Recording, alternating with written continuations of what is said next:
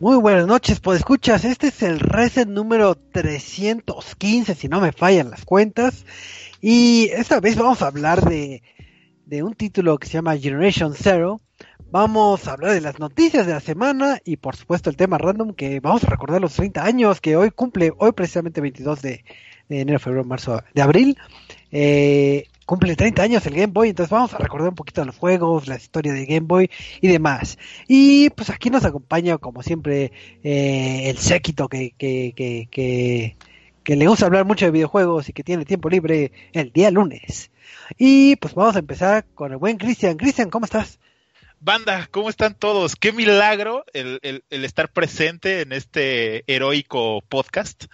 Eh, sí, vamos a platicarles de cosas bastante interesantes como eh, edificios que se animan en videojuegos y que nos recuerdan un incendio feo, eh, Apex Legends muriendo lentamente y más, así que esperen, esperen para ver de qué tanto vamos a platicar hoy. Así es, hay muchas noticias de qué, qué cosechar en esta, en esta semanita que apenas inicia después de un bonito puente, pero también aquí nos acompaña el buen Eduardo. Eduardo Ceja, ¿cómo estás? Muy buenas noches, ya también aquí estamos listos, regresando de un eh, merecido descanso de Semana Santa para volver a darle duro. Así es, entonces nos tomamos una semana de descanso, pero ya estamos para reanudar actividades. Y si ustedes quieren contactarnos, mandarnos mensajitos, les recordamos que estamos aquí en, en el Facebook Live. En, en, esta tecnología que descubrimos apenas hace unos unas semanas. en la nueva generación del no, podcast. No nos arrastres a todos a esto, ¿sí? ¿Qué, qué descubriste tú? Así es, entonces pura tecnología de punta en Facebook Live, entonces ahí pueden mandar mensajitos, creo que pueden darle me gusta, likes y no sé qué tanta cosa tiene esa aplicación, pero pues ahí nos pueden escuchar en vivo y recordarles que si quieren seguir la, la, programación que tenemos, también estamos disponibles en Spotify, entonces ahí busquen ResetMX y podrán encontrar los últimos episodios de Lonchito, los últimos porque quién sabe por qué no cargaron los otros. Y pues si quieren convivir con nosotros en redes sociales, el buen Eduardo les va a decir ¿Cómo nos pueden contactar? Ah, pues nos pueden seguir en Twitter como arroba resetmx y en Facebook como, nos buscan como reset.tv. ¿Ya? No, y, no y, ah, bueno, y en YouTube nos encuentran como resetmx y en Twitch que algún día regresaremos o nos quedamos aquí en Facebook como resetmx oficial.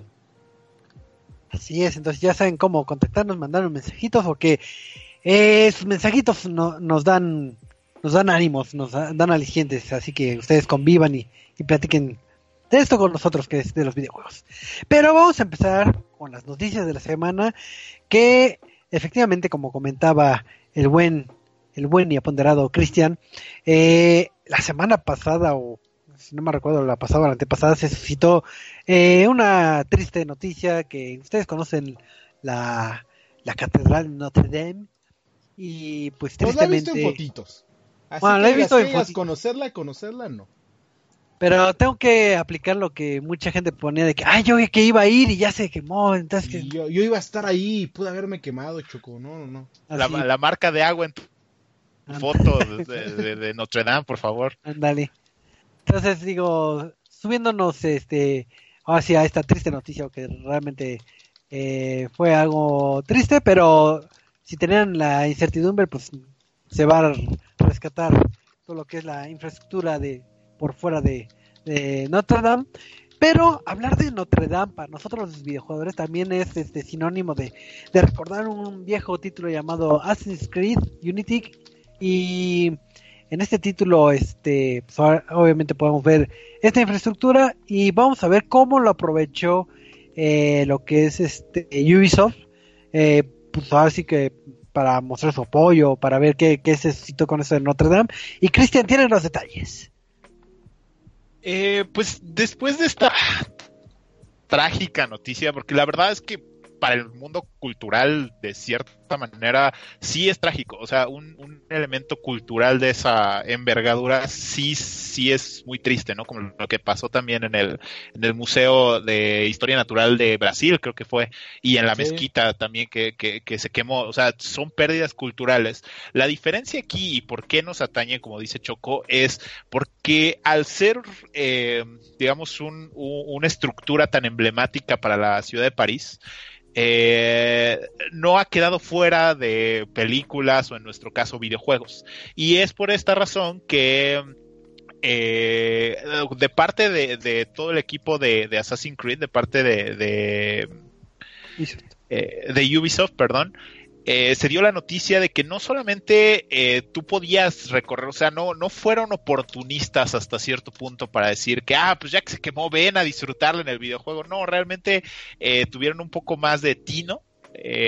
para, para tomar esta noticia y fueron diferentes puntos, además de una cantidad de dinero que mencionaron, no, no tengo al día de hoy la, fecha, la, cantidad que iban a donar.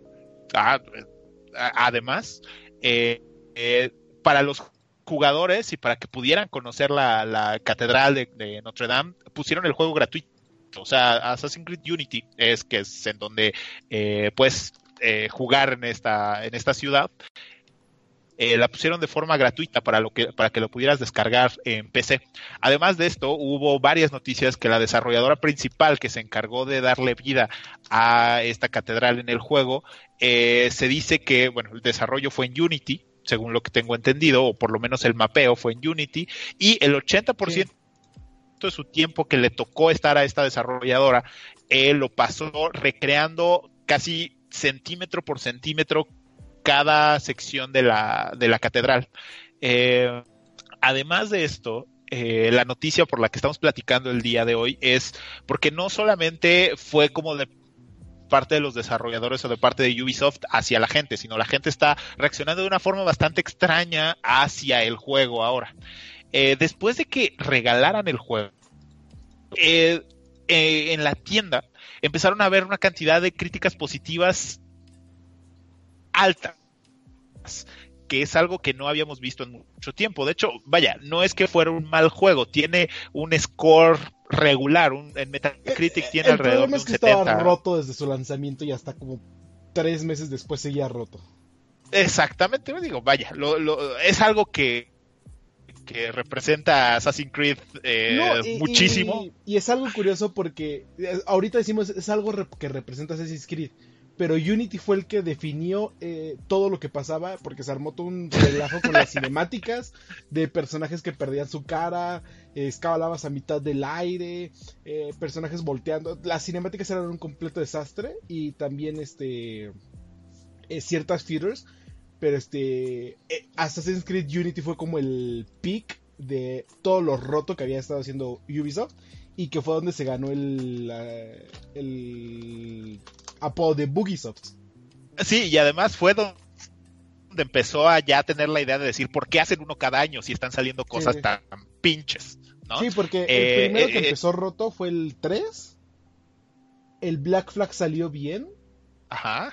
Y el, el Rogue nadie lo peló. Y el Unity fue como el de, oh shit, algo, algo está pasando aquí. Y luego fue el Syndicate que terminó también eh, que al final creo que nadie peló. O sea, del Syndicate básico que. Eh, pero vaya, lo interesante y algo que yo mencionaba en redes sociales la semana pasada que estaba todo esto es de que más allá del hecho de que qué buena onda que vayan a donar esto para reconstruir eh, la catedral, que además es otro tema de cuánto dinero puedo dar, que eso ya es otro tema para, para otro tipo de podcast. yo mencionaba la semana pasada que la vulnerabilidad de, la perspectiva de los videojugadores o de los gamers es muy volátil. O sea, e, e, es, demasiado sensible. Un hecho de, este, de esta situación, una situación como esta, perdón, eh, realmente es lamentable. Pero creo que para que me regalen un juego, y este juego que pues, de entrada está mal, o sea, el juego no es excelente. no, no, no, y sigue roto.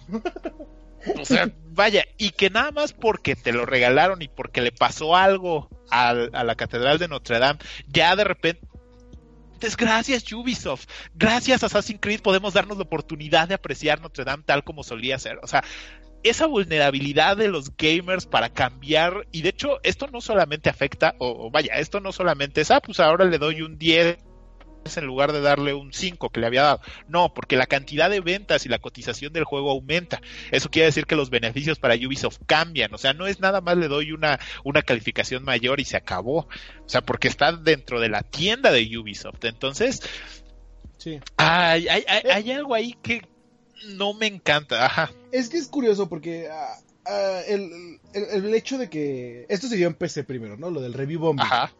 Eh, y el review bombing ha sido una herramienta que los desarrolladores hasta cierto punto se han quejado y se armó todo un desmadre con este Randy Pitchford, que hace una semana, eh, hace dos semanas se quejó terriblemente de que es que porque su review bombing, de que llegan y todos y tiran, le tiraron un chingo de mierda a lo que fue Borderlands 1 y Borderlands 2.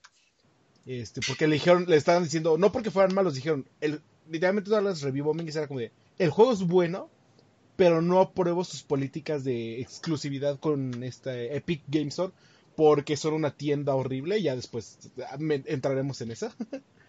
pero este. Y, y- y ha estado en debate esto del review bombing que utilizan para.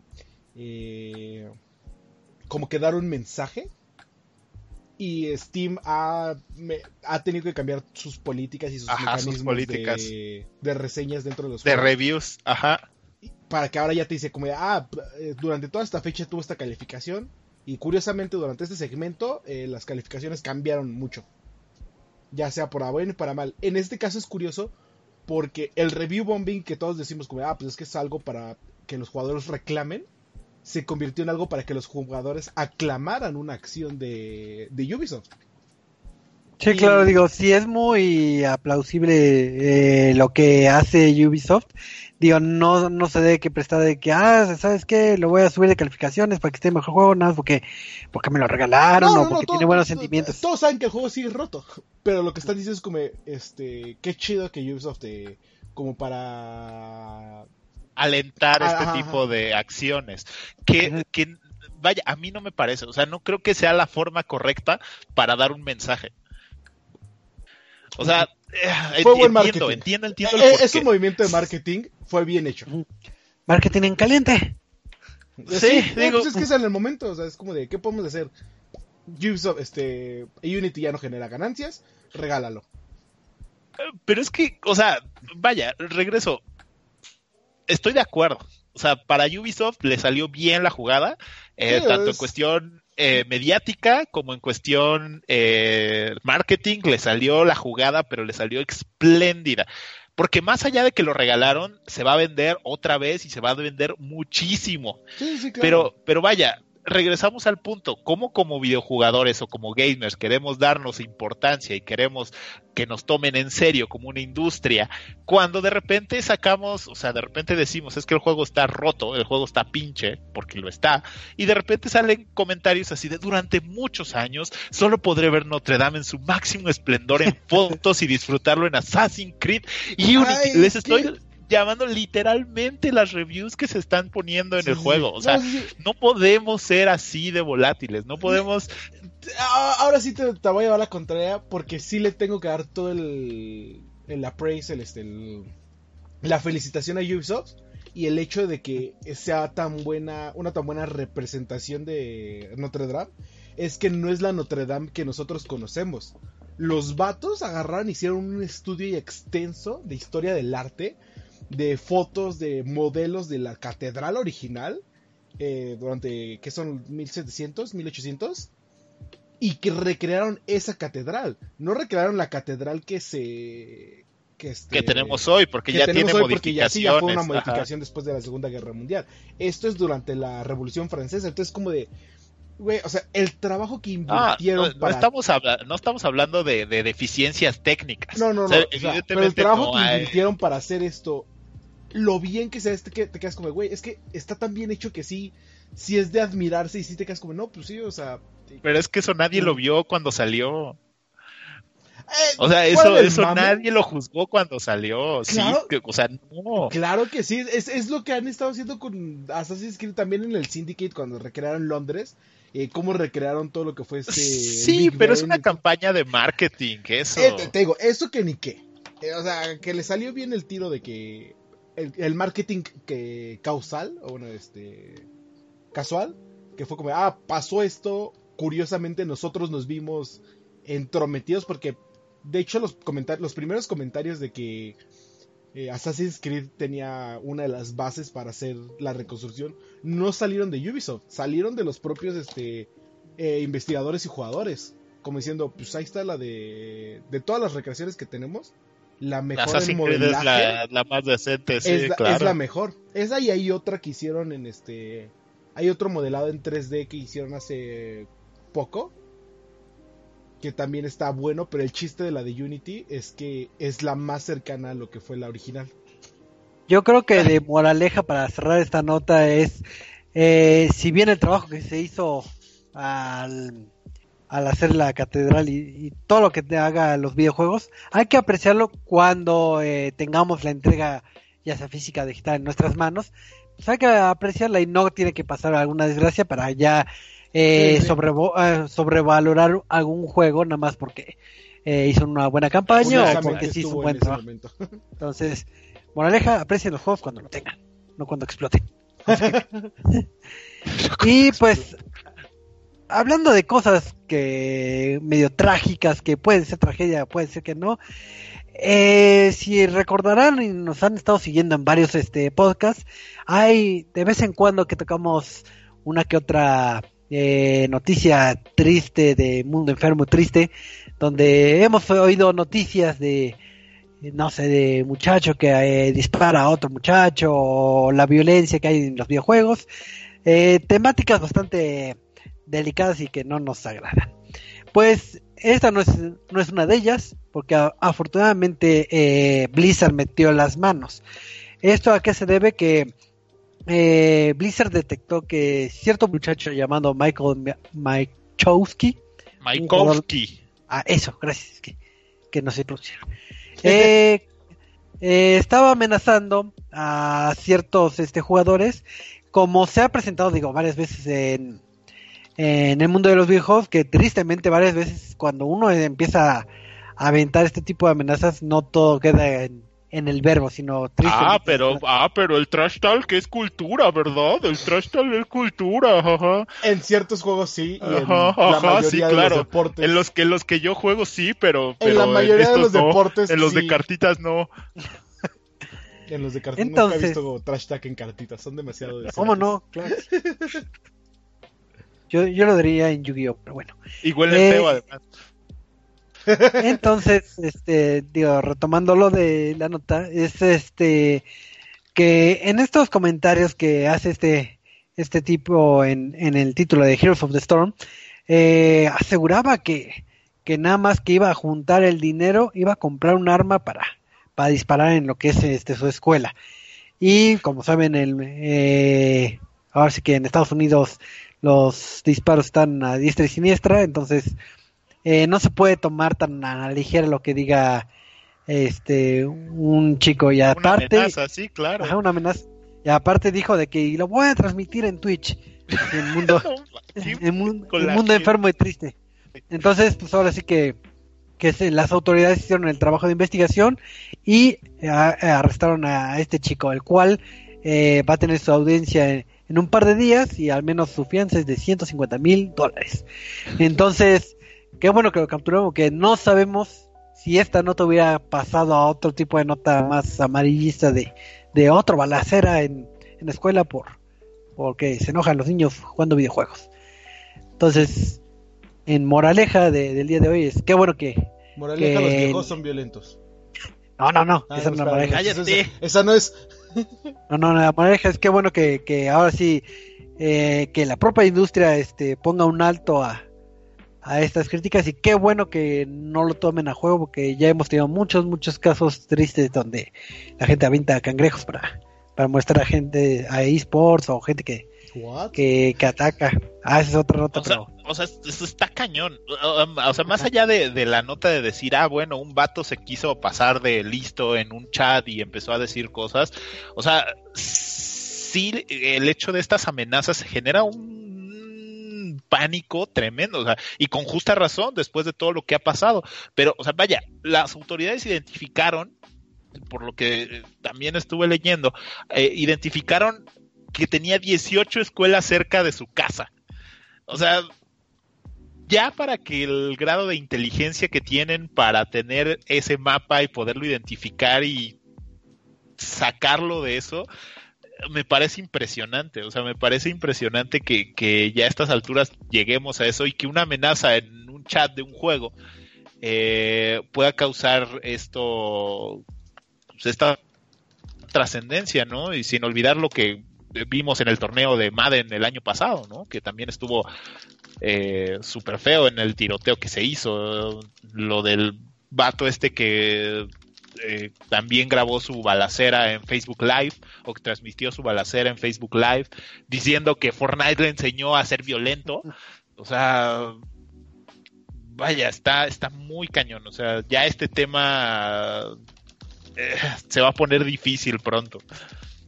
Pues sí es, entonces digo, ahora sí que fue una feliz noticia que no sucedió mayores, pero pues ahora sí la recomendación de, de siempre es este pues tengan cuidado al jugar, monitorean ustedes padres el comportamiento de sus hijos, etcétera, etcétera. Entonces, pues bonitas noticias de que no pasó nada. Pero pues vamos a pasar a, a, a otra noticia. hasta me dio cosas, sí, sí, sí. Este, vamos a pasar a otra noticia, vamos a hablar un poquito de, de Mortal Kombat. ¿No? ¿Ya, ¿Ya salió Mortal Kombat o no? No, sale. No, está nada, semana. está nada, está nada. ¿Sale pasado mañana? Más pasado mañana. No, Así mañana. es. ¿Mañana? Mañana, pasado mañana. A uno de estos días.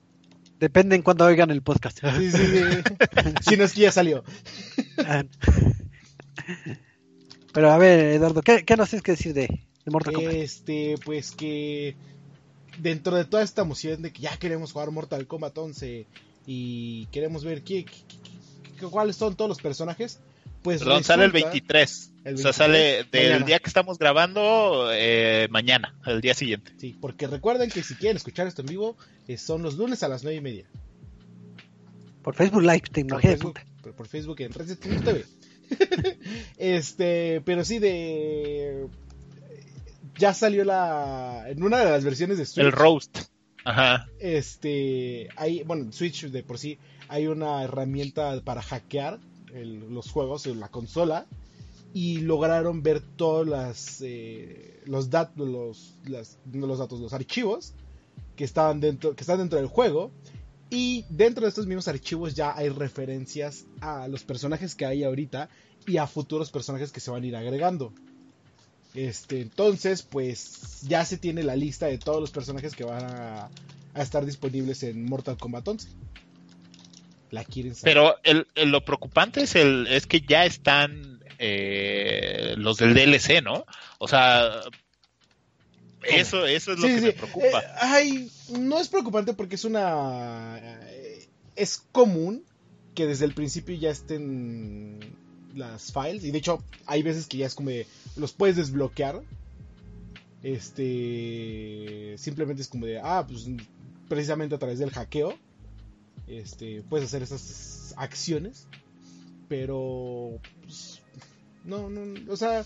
El problema es que pues ya, ya, ya no hay sorpresa, ¿no? Ese es lo único malo, de, entre comillas. Así que pues si quieren saber cuáles son los personajes que van a estar, eh, aquí está la, la lista que son, este, eh, son siete, ocho personajes, nueve. Es, eh, ya Chris me va, irá diciendo quiénes son cada uno. Pero de los que sí conozco es, y es curioso que vayan a estar, es Joker de DC. Porque DC. Joker, no tengo ni idea. Este, Terminator, no sé por qué. Este, Spawn. Y, y- y ya. Los demás son este Shan Tsung, eh, Nightwolf, Sindel, Ash, Fujin y Shiva. Ash es el de Ash eh, of the Walking Dead. ¿Sí? Eh, es de esta saga, ajá. Es ese, Estuvo- eh, bueno, es, el, es de, de, de Ash. ¿Estuvo en el juego eh, pasado? of the- ¿O No, no, no, no. No, según yo no estuvo en el juego pasado. En el 10 no estuvo. Pero es, es raro que esté. O sea, sí es de nicho. O sea, sí es Sí, muy de nicho. Más porque yo- apenas. Me acuerdo que alguna promoción había visto de un juego de, de que iba a estar en algún juego de peleas. Sé que lo metieron. en- Bueno, no, yo estoy empezando otro Ash. Pero este, sí, el de Ash de. Espera, ¿cuál dijiste? El de Ash of the, the Evil Dead. Ah, te- estaba pensando en el de Walking Dead. No, no, no, no, Ah, no, no, no, no. Sí, no, porque Mortal de- Kombat tuvo un personaje de Walking Dead, ¿no? Un juego de peleas tuvo un personaje de Walking Dead, este, el güey del bate. Ah, Niga, no, ese fue Tekken, según yo. Tekken, ah, ok. Un personaje. Sí. Ah, Así es mi conocimiento del juego de peleas. Pero no, sí, Ash de, de por sí acaba de estar en este. En. ¿Cómo se llama? En. Pokémon. No. Eh, este juego de, de las Dead by Daylight. Lo acaban de agregar como este sobreviviente a este juego donde es como, ah, pues te está persiguiendo un asesino, escapa, y así. Entonces, Ah. este. Ok. eh, pues sí es curioso que esté Ash ahí. eh, pero lo curioso es que el primer pack de combatientes, el que es de la parte, viene como de la parte de la Premium Edition y que puedes comprar, eh, trae solo a seis personajes anu- anunciados. Y aquí tenemos a nueve. Entonces dicen que pues o una de dos.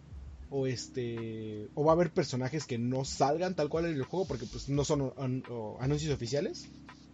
O va a haber un segundo pack de combatientes. Que pues es algo que pasó con Mortal Kombat 10. Entonces. Ah, con 10. Ajá. Eh, mira, hay, hay cosas interesantes. Bueno, lo, de, lo del Joker, pues es, es algo que, que todo el mundo ubica. Ya eh, establecimos quién es eh, Ash of the Evil Death, eh, que es el de esta serie que ahorita también la pueden ver en Netflix, que acaba de tener un, un reboot. Eh, Spawn, que vaya, no me parece extraño. Terminator me parece muy X. Eh, yo, yo, yo esperaría un Shaggy, me hubiera encantado ver aquí un Shaggy, pero pues no, no, no hubo. Eh, Nightwolf eh, es eh, salió en el 10, pero nada más como un cameo, o sea, nada más lo veías en la parte trasera de, de uno de los escenarios. Es eh, uno de los, de, de los personajes que estuvo en los primeros Mortal Kombat, si no mal recuerdo, en el 3 salió. Eh, Sindel eh, igual que, que Nightwolf salió en el 10, nada más como, como parte del, del escenario. De esta no me acuerdo cuándo fue la última vez que salió, pero ya es un personaje del juego. Eh, Fujin es, es el dios del viento. Había estado en Mortal Kombat 10, y, eh, pero hasta el final. Y eh, bueno, ahora lo vamos a tener como contenido de, de, de DLC. Y Shokan, que lo vimos, la vimos la última vez en el Mortal Kombat 9, si no mal recuerdo. Y no, Fue y no estuvo en el 10. Shiva. Y Ajá. Sindel, sí, ya son todos. Sí. Entonces, eh, esos son, para que, para que los ubiquen. Ah, se ve, se, se ve, se- Es ve curioso porque interesante. este, que metan así estos dioses es como que pues sí ya va la trama más a creo que cómo va a estar esta pelea entre Raiden eh, malo, Raiden rojo, Raiden malo Raiden malo. y este y el nuevo personaje Neo del- Raiden. del, dios del tiempo, creo que eso no sé cómo se llama esta morra. Bueno, de, de qué es eh, diosa? Ah, sí, sí, sí, no, no me acuerdo, pero sí, sí, ya sé a qué te refieres.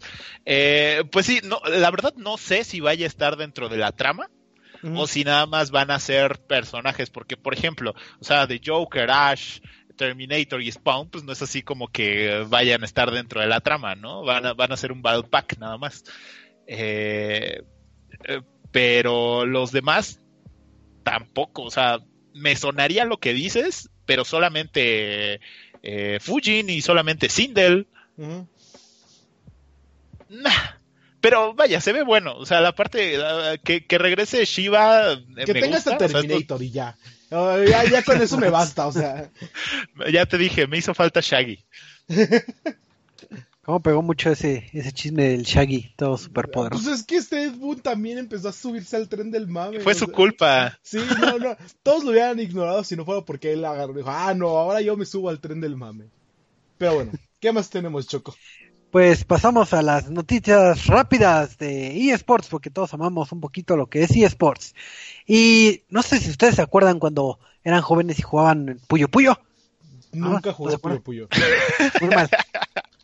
No, tampoco, Cristian, tampoco jugaste Puyo Puyo. No, creo que no. Muy mal, muchachos, muy mal. Bueno, pues si alguno de los escuchas ha jugado Puyo Puyo, pues recordarán que, Choco. y es tan viejo como yo, pues se recordarán que hace un par de meses se liberó el- lo que es el título de, de Puyo Puyo, pero enfocado en los eSports, porque es lo que ahora mueve el mundo. Y está avalado por la ah, certificación oficial de eSports en Japón. Entonces ahora sí que Puyo Puyo eSports era una realidad. Entonces ya teníamos nuestra escena competitiva en el mundo de, de, de Japonia, ahí en de Puyo Puyo. Y se preguntarán, ¿qué tiene que ver con, con, nosotros? Pues que según ciertas fuentes de cierta revista especializada, eh, está muy próximo lo que es el lanzamiento de Puyo Puyo Esports para Occidente. Entonces, este, ahora sí que se filtraron ciertas, este, eh, fotos y tentativamente se dice que, que va a estar disponible Puyo Puyo Champions en 7 de mayo en sus consolas de plataformas favoritas. Así que si ustedes jugaron este título y se emocionaron tanto como yo, pues ya podrán jugarlo en la escena competitiva. Y si ustedes son como Eduardo o Cristi que no lo jugó, pues esta noticia pasará de largo. Ah, es que esos de puzzle me... me, eh, me- es que va, Puyo- ¿por qué jugar Puyo Puyo cuando tienes Tetris? ah, bueno, bueno. Ay, ay, ay, sí, soy, soy hipster y juego uh, Tetris Tetris 99. Sí, ah, claro, por Tetris 99 es lo menos hipster del mundo. Pero bueno, esa fue la primera noticia de esports y vamos a pasar a la segunda noticia de esports que tiene que ver con el juego de Fortnite. Así que, ¿qué, qué, qué nos tienes que decir, Eduardo, de Fortnite? Ah, pues que este. No es de esports, pero bueno. Ah, no. Ah, Eh, no, no es esports. No, no, no, no es de esports. Eh, pues Ah, me recordarán cuando salió Avengers este, Infinity War. Hubo un evento dentro de eh, Avengers, dentro de Avengers, dentro de Fortnite, en el cual podías jugar como Donde salió Thanos. Thanos. Sí, sí, sí. Que fue todo un. Rotísimo, además. Sí, fue todo un. Ah, no, no. Sí, al- cuando salió, sí, ya después lo balancearon. Al principio como, estaba ah, muy ah, roto. ya está chido. Pero bueno, el día de hoy, eh, este, en la cuenta de Epic, de Fortnite Game, ah, mandó una imagen con esta. con uno de los personajes de Fortnite, la chava. Este, en el cual se ve que está cargando el, el escudo del Capitán América y viene con el. En el tweet viene con Whatever it takes. Esta frase que se repite durante el tráiler. Y una fecha que es el 25 de abril del 2019. Así que pues parece ser que vamos a tener un evento de Avengers y Fortnite. eh, que comenzará esta semana. Pues cuando ya la- se lance este, la película, ¿no? Eh, no sabemos si vaya a ser otra vez como de. Ah, pues vas a tener un modo especial. O si simplemente este. Vaya a ver como. Ah, están las skins o qué. Eh, tendremos que esperar hasta este viernes, creo que es. Que... Sí, El jueves. el jueves. Que este. Que pues tengamos más información porque pues ya salga el juego, ¿no? Entonces, especulaciones, especulaciones de que, pues, por ejemplo, lo de que el este. El escudo sea como un arma. O simple simplemente sea vanity item o algo, pues. Es todo lo que está ahorita rodando. Porque pues Avengers y Fortnite son de las cosas más famosas eh, actualmente, ¿no? No sé, ¿qué? ¿Van a O sea, jugar el, oportunismo. No, no, Fortnite ya me da. Eh, Bleh. lo, lo que sí le doy a Fortnite es que lleva una buena campaña de marketing fuera del juego y dentro del juego. Eh, La, la verdad es que igual que Choco ya no estoy en edad de jugar Fortnite. Eh, ya eso de construir así, disparar así. No, ya. Eh, Mejor, hago aplicaciones en la vida real. Ah, Eh, sí, está bien. Ya mejor construyes Ah. de tu casita de verdad en lugar de estar jugando. Ándale, exacto. Pues ni modo, así es. Y la última nota rápida, cortesía de Cristian. Ya, órale. Eh, bueno, eh, teniendo en cuenta que Fortnite va a sacar cosas nuevas, pues entonces vamos a tirarle porquería a otro de los juegos Battle Royale que hay. Bueno, nada, no es tanto tirarle porquería, pero eh, salió una nota que a mí me sorprende bastante. Eh, sorprende bastante por la cantidad, que es algo que va en tendencia, pero que iba a pasar tarde o temprano. Apex Legends pierde un 75% de consumo en Twitch en el mes de marzo. Eh, ¿Por qué esto es trascendente? Porque si bien se consideraba como la siguiente generación de los Battle Royale, eh, Apex Legends, y entró con mucha fuerza hasta el grado de quitarle una muy buena cantidad de mercado a, Fortnite en este punto, pues al día de hoy estamos dándonos cuenta que pues, era pura, como vulgarmente se dice, llamarada de petate y que al final no pudo sostener la cantidad de, de, de fans o la cantidad de jugadores para eh, pues ser una competencia real cuando en su momento estuvo a- por arriba en, en las en las listas de Twitch estuvo en el primero o en el tercer lugar siempre, pues ahora lo vemos hasta en un séptimo o octavo regularmente, o sea, en la segunda fila de las listas. Entonces, ah, es triste porque el juego no es malo, creo que el juego viene de, una base muy sólida como fue Titanfall. Exactamente. Eh, vaya, el, el, juego se estrenó con 40 millones de horas de visualización en su primera semana. Eso es tremendo. O sea, pudo opacar por unas buenas semanas a Fortnite sin ningún problema, pero pues al día de hoy ya... También recuerda la cantidad de dinero que invirtió EA en, para que los streamers este, más grandes estuvieran este, transmitiendo esto. Sí, Digo, le, invirtió mucho dinero, eso tienes razón, o sea, pagó. Y que después terminó despidiendo, creo que a la mitad de su equipo de marketing en este en Estados Unidos, que fue otro tema controversial, pero bueno. Pues sí, porque no supieron darle los estatutos eh, a la gente que le pagaron. Y es lo que te vuelvo a, decir, este. Eh, si algo le puedo aplaudir a Fortnite, eh, fuera de que el juego no me guste, que no sabe mi estilo, es que llevan una muy buena campaña de, marketing. y, la han llevado desde el lanzamiento hasta ahorita, digo. Exactamente. ¿Quién más ha logrado hacer este alianzas dentro de videojuegos con Marvel y con una de las marcas más grandes que es este Avengers? Sí, haberlo sacado completamente de contexto, porque vaya, o sea, no tiene nada que ver uh, Marvel con Fortnite y no, no hicieron nada así como muy, muy apegado a lo que son y lo supieron adaptar muy bien. Vaya, en eso te, te completamente de acuerdo, porque además eh, parte de, las razones por las que se especula que hubo estos cambios y estas bajadas tan cañonas de, de visualizaciones y de usuarios es que tardaron demasiado en sacar la, las las eh, ay, ¿cómo se llaman? O sea, ah, las, las, los pases de batalla. O sea, tardaron mucho Apex en sacar sus, sus pases de batalla y que pues, tampoco son al final, o sea, su primera temporada pues no, no, no, no generan tanto impacto. O sea, no, no, es como que tantas ganas de poderlo jugar como jugar con piratas o jugar con bolas de nieve. Ajá, exacto. No, y es otro punto que Fortnite, eh, sus skins, eran como de, ah, ahora vas a tener un dragón. Y era como, oh, wait, puedo tener un dragón, no manches. O ah, ahora vas a poder ser este, uno con láseres, o ahora vas a poder tener el de marshmallow, no sé ah, pues está chido. Y Apex, a pesar de que tienen buenos diseños, es como, ah, no, se ven tan apantallantes. Em, mira, al final eh, Wild Frontier, que, fue la primera temporada de Apex Legends, a la gente no le gustó. O sea, y es la primera, y es como para que todo el mundo fuera así, ah, no va, está increíble. Y no, la verdad es que, además de que, como eh. lo comentamos, tardó mucho en llegar, a la gente fue, nah, cuando Fortnite lleva una constante de que todos sus pases de batalla tienen algo que la gente quiere probar, ¿no? Eh, vaya, hay que aclarar una cosa. La actividad en Twitch no representa en absoluto la cantidad de jugadores o el impacto que tenga eh, Apex Legends. Sin embargo, es una media. ¿Por qué? Porque de acuerdo a la cantidad de personas que lo ven, pues es, el, es la fuerza o la cantidad de dinero que se le va a meter al juego. O sea, hay que ser bien honestos, ¿no? Entonces, eh, vamos a ver cómo va. Yo creo que de aquí en adelante Apex se va a convertir en un juego para nicho y hasta que no se les ocurra sacar los titanes de Titanfall, que puedas jugar con ellos dentro del juego, no va a generar otro impacto tan fuerte como en su lanzamiento. ¿Sabes qué? También pienso que ahorita ya no le van a dar tanto peso a, a Apex porque Respawn ya logró su, su cometido, que era este que financiaran Star Wars.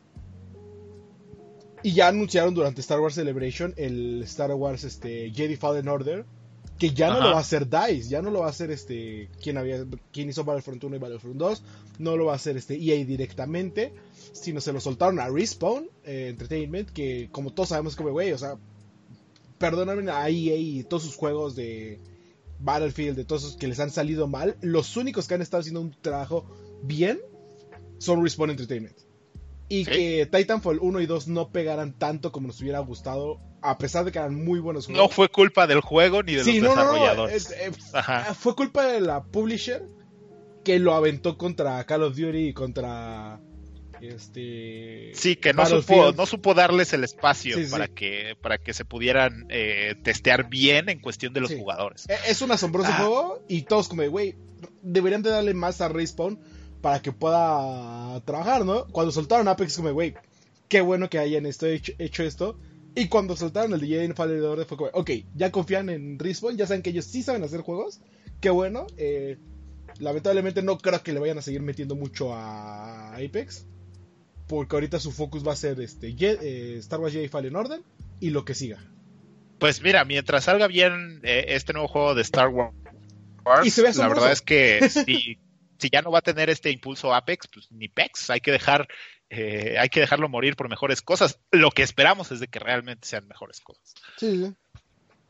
Pero pues bueno, ya con esto acabamos lo que es este el apartado de noticias y vamos a pasar a la reseña de la semana cortesía de buen Eduardo, porque la otra vez estaba yo meditando de qué pasaría si estuviera en un mundo desolado, conquistado por, así por robots y que tuviera que sobrevivir.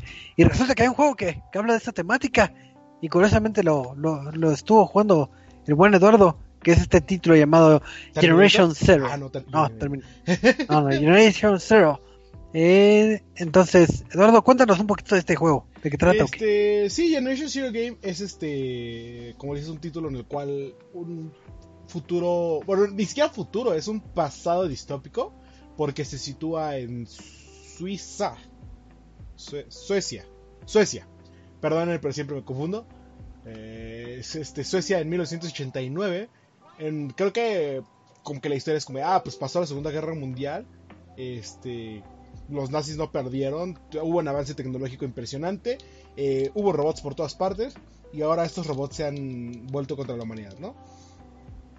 Este, ¿cuál es tu papel? Tu papel es agarrar, eh, buscar tus, este, como que, si estás jugando con amigos, a conjuntarte con tus amigos, ir explorando Suecia y ver qué es lo que, bueno, descubrir qué es lo que le pasó al, este, a, pues al país y a dónde fueron todos los este, habitantes. Y es como de, ah, pues voy a llegar primero a este casita. Ah, ok, estos dicen que fueron a tal casa. Ah, vamos a la siguiente casa. Ah, estos Se escucha horrible, perdón, Eduardo. Pero sí, sí, sí. El, eh, la historia eh, es de estos títulos donde la historia te vale madres.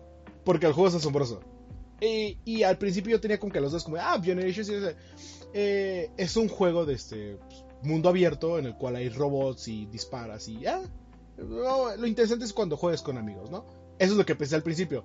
Una vez que lo empiezas a jugar, eh, tiene todo un, este, un ambiente creado en el cual, pues, primero está lo del futuro, bueno, en el pasado distópico de supervivencia, en el cual tienes que ir como que explorando las casas, explorando eh, los alrededores para ver cuánta munición puedes este, recolectar, qué tipos de armas, todo esto, ¿no? Y aparte, eh, vas caminando tranquilamente y ves a lo lejos los robotcitos de... Pon son los robots pequeños los normales, ¿no? Y es como, ah, ok, ahí hay un pequeño robot, pues me tengo que cuidar, ¿no? Lo, matamos fácil, no hay problema. Pero luego hay otros que, este, llaman a más robots y entonces de repente se te empiezan a juntar y a juntar y a juntar y luego aparecen otros que son, este, cazadores, los hunters, y ya son robots más grandes como este, el que pueden ver en la foto. Eh, y van así como que escalando y te quedas como, ok, esto ya está saliendo de control. Este. El, juego está disponible en Steam, creo, y en, en plataformas. Eh, ¿qué, más les puedo decir? O sea, el juego a simple vista eh, sí está como un poco vacío y grande. Este, lamentablemente no hay como de que, ah, me subo a este coche y voy a ir a manejar hasta tal lugar. No, todo es caminando. Hay formas en las cuales puedes eh, hacer viajes rápido a bases que ya hayas conocido. Pero este, lo destacable es todo lo que es la creación del mundo. Eh, bueno, la recreación de, de Suecia. De, pues que estás como que a las orillas del mar. Ves las casitas de madera. Eh, ves la, los, este, como que los dejos de la batalla en la que hubo. Eh, robots tipo humanoides tirados por todas partes, ciertos este, eh, estragos de batallas de coches destruidos, bases militares en las cuales así como que todo tirado por todas partes. Y el. Y es todo como con este. mezcla entre la música profunda y. y tétrica. Con el este. con, esta. eh, este mapa que durante las noches sí te quedas como, ok, sí, ya, ya, ya te va metiendo un poquito de terror psicológico. Y ver de repente a estos robots llegando, que sí que era un gran ambien- ambiente de. tanto como que de. no de terror, sino más de tensión de, y de supervivencia. Y ver a los robots y hacer este tipo de peleas es. es un juego bastante chido que. No creo que, que quieran perderse. o sea, pasa muy desapercibido, pero es bastante bueno. Eh, Ah, mira, me acabas de sorprender. ¿Por qué? Pues es que yo pensé que por lo vacío que pudiera estar, eh, iba Eh, a estar medio... Eh, Es una, una de las quejas que he visto es que dicen que el mundo está vacío. Eh, hay ciertos tramos eh, en los que es como de, ah, sí, voy a avanzar. Eh, que será un minuto tranquilamente a campo traviesa, pero ya cuando te vas otra vez acercando a las ciudades y este o a ciertos como puntos de interés, ya a los alrededores empieza a ver otra vez eh, robots, que pues es básicamente básicamente lo que sí sucedería en el mundo, ¿no? No es como que los robots van a quedar esparcidos uniformemente en todas las partes, sino van a intentar buscar o bueno, no robots, sino como cualquier cosa que intente destruir a la humanidad, va a intentar este, acercarse a los puntos de mayor afluencia. Y a pesar de eso no está tan vacío. Y luego, eh, te digo, las peleas son bastante interesantes porque, digo, ves a un robot que son... Ya, ya- ya sé cuál es la comparación. ¿Has visto estos robots que hizo Boston MIT? Este, que es el como perrito que si lo ah, pateas claro, no, se, no cae. se cae. Sí, Ajá. claro. ajá. Es básicamente ver a eso corriendo muchísimo más rápido y con una torreta encima. Ah, Black Mirror. Ajá, eh, ah, ándale, son como los de Black Mirror. Y entonces, este, pues ya tú ves a uno y dices, ah, pues, chingo fácil, tienen ciertos puntos de presión. Bueno, donde están como que las baterías y eso que de dos tiros los puedes matar, porque son los más básicos. Pero estos van a llamar a más robots y al principio llegan más robotcitos pequeños, luego llegan eh, robots voladores que también te empiezan a atacar y luego llegan los Watchers y entonces te empiezan a este a juntar y juntar y juntar y pues tú, tra- tú traes una, un rifle normal porque pues, es de lo que puedes encontrar. Y ya después vas como mejorando tus armas, mejorando tus habilidades. Y se ponen bastante interesantes las peleas. Este... Es, es un. eh, eh, estás hablando de que es un ambiente postapocalíptico, pero en la época actual, por llamarlo No, de alguna es, manera. Es que es No, en los postapocalíptico en el 80s. pasado, en el en los, ajá. Ah, Eh, ok. en Y, ba- y bajo 89. esa línea, las armas. Las armas que se manejan son, Sí, son- las armas normales, o sea, no, no son armas futuristas sí, ni sea, nada por el estilo. Lo, lo más común es, o sea, hay- tienes lo, lo- lo de siempre, ¿no? Escopetas, rifles, eh, francotiradores un poco más este, de alcance, pistolas normal, pero sí, no, no hay este como de, ah, tengo esta pistola de láser. Este, porque Ah, ya ok, tenemos robots. No, hasta los mismos robots te disparan con este metralletas, pues es de- como este, en esos años, ¿no? Es así, no, no, no, no, no, no, no hay, fuera de los robots no hay nada tan eh, futurístico, futurista. Eh, tengo duda. ¿Qué bajo? Eh, hace rato platicabas de lo vasto que es este el título y, y por lo que infiero, por lo que entiendo, en el título también tienes que ir a recoger recursos, supongo que para coexistir.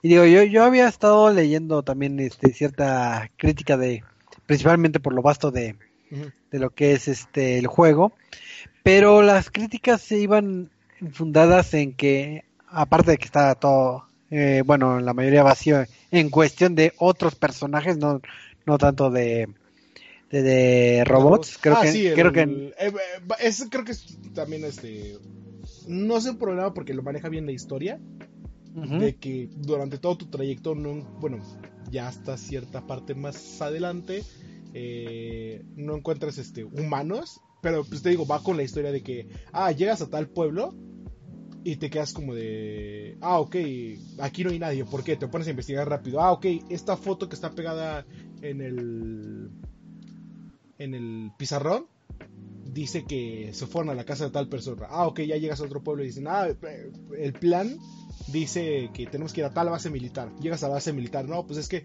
pasó esto, esto, esto, y así te vas como que yendo eh, poquito a poquito.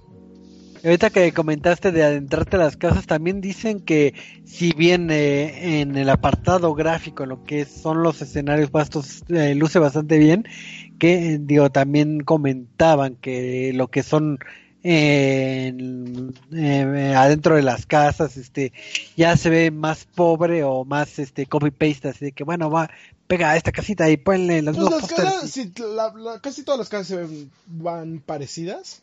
Este, Ujú. en cuanto a que, ah, pues tienen el cuarto de. eh, tienen el cuarto, la cama. Los cuartos sí parecen casi todos iguales. Tienen la cocina. Pero pues también hay que recordar que estamos hablando de. eh, de un país en el que, bueno, en como que estos países en los que son casas ya prefabricadas, por así decirlos. Este, Ajá. que son casas de madera. Ah, ten tu casa de madera, ya está hecha con tal, tal, tal. Este, no está. ma- eh, eh, y eso de que esté vacío de ítems, yo la verdad nunca me. O bueno, de como cositas para recolectar, nunca me lo encontré porque yo siempre. Bueno, durante hasta ahora, durante todo mi playthrough, mi problema ha sido que encuentro demasiados ítems. Este, No sé qué hacer. Sí, no, no, hay un punto que digo, eh, ah, ok, pues. eh, encontré una nueva munición, ah, pero tengo que tirar este, este explosivo que en algún momento me va a servir, ah, eh, o esta eh, radio para distraerlos, o esto. Y tengo, a cada rato tengo que estar ah, este, acomodando como mi inventario para poder meter todo, o bueno, para poder agarrar cosas útiles. Y es como, ah, bueno, entonces, hasta ese punto sí yo no he visto que el mundo esté vacío. Ok. Yo con duda, duda. repetidos sí, pero pues ay, creo que en este mundo es de lo que menos te darías, bueno, te fijarías como de, o te quejarías como de, ah, está malo porque tiene muchos assets repetidos. Ok, duda, duda dos. ¿Qué pasó? Eh, ¿Cómo es si es que existe el nivel de experiencia o que subas de niveles? Porque hay juegos que, que puedes levelear así de, de volada cuando estás destruyendo, no sé, robots. Y hay juegos que pueden ser tediosos en el sentido de que eh, de aquí a que subo al nivel, no sé, al nivel 8, eh, tengo que invertirle 20 horas y de estar buscando ítems. ¿Se siente tedioso, es divertido? ¿Cómo es la experiencia? Se- se- se- ay, creo que el principal problema es que los videos de experiencia te dan experiencia por matar robots o pequeños enfrentamientos y por hacer misiones, ¿no? Obviamente te dan más experiencia por misiones. Pero este no es que, bueno, yo no siento que sea como difícil de subir de nivel porque pues sí agarras bastante experiencia. El árbol de habilidades está bastante variado y creo que ese es el problema que tiene eh, como este cuatro ay, no sé cuatro o cinco este árboles o como cómo llamarlo como subclases. ¿Bonificaciones? no no como clases. Ah. y estos cuatro eh, pues sí bonificaciones que es como de ah este esta está enfocada en armas de fuego está en resistencia está en tecnología está en tal cosa y está en tal cosa. Este y el problema es que cada una tiene como cosas bastante útiles. Y es como de ah ok este de aquí tengo como de ah esta me da más experiencia esta me da que pueda utilizar este eh, bueno que Vero no se mueva tanto. Esta me da que mis binoculares tengan una nueva herramienta. Esta me da que pueda cargar. Y siento que ese es el problema que creo que yo con 6 horas de juego este sí avancé como que a nivel 10 este pero siento que hay demasiado demasiadas habilidades que puedes tomar y, al, y los finales de como que cada segmento ya tienen una habilidad propia que nada más se puede utilizar eh, una a la, a, eh, la seleccionada. Pero sí el problema es que hay demasiadas habilidades y se- siento que sería demasiada experiencia eh, intentar desbloquearla todas. Ok. ¿Qué más?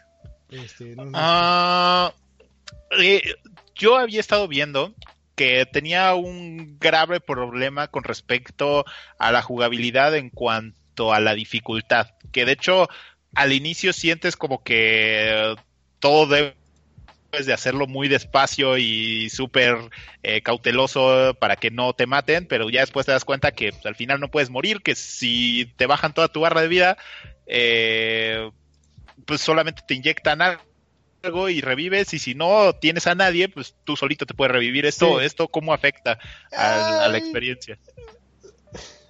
no, no, no es tanta, o sea, entiendo que alguna gente diga como de, bueno, que, que algunas personas les afecte como de, ah, ok, ya no se siente tan realista o tan, este, tan eh, desafiante, eh, porque sí hay ciertos ítems que se llaman, este, chutes de adrenalina.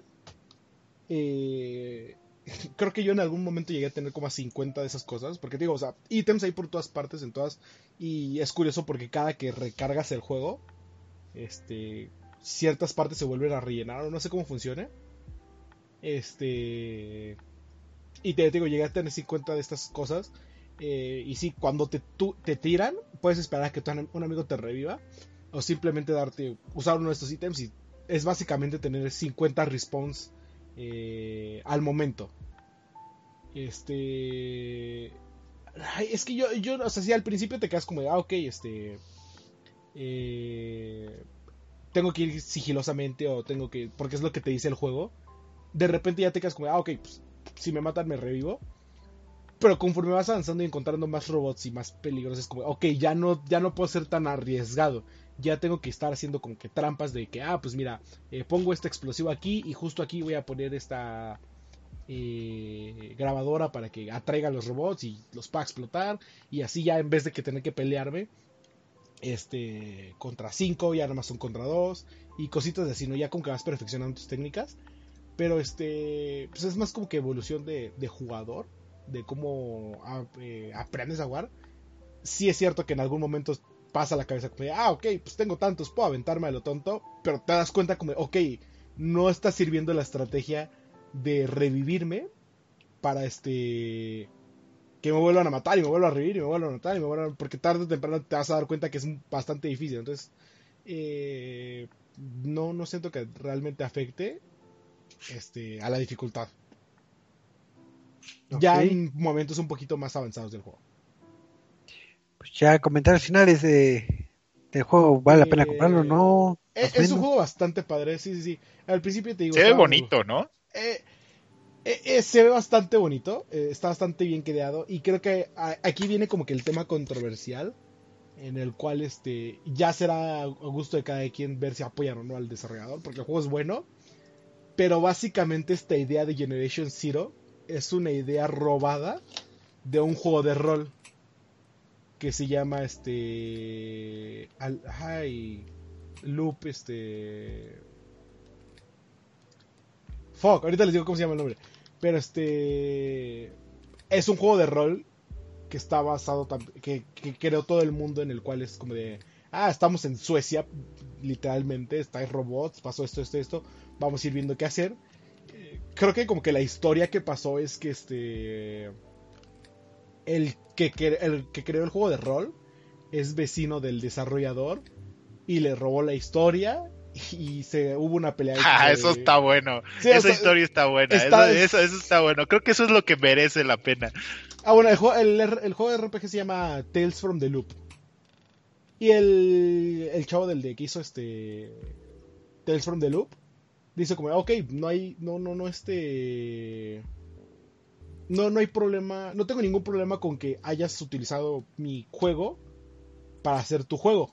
Porque todos sabemos que si conoces Tales from the Loop te vas a dar cuenta que literalmente es una copia. Hasta en los artes. Este, pero, dice como, no, tengo problema porque pues, está chido tu juego, está bien hecho, bla, bla, bla.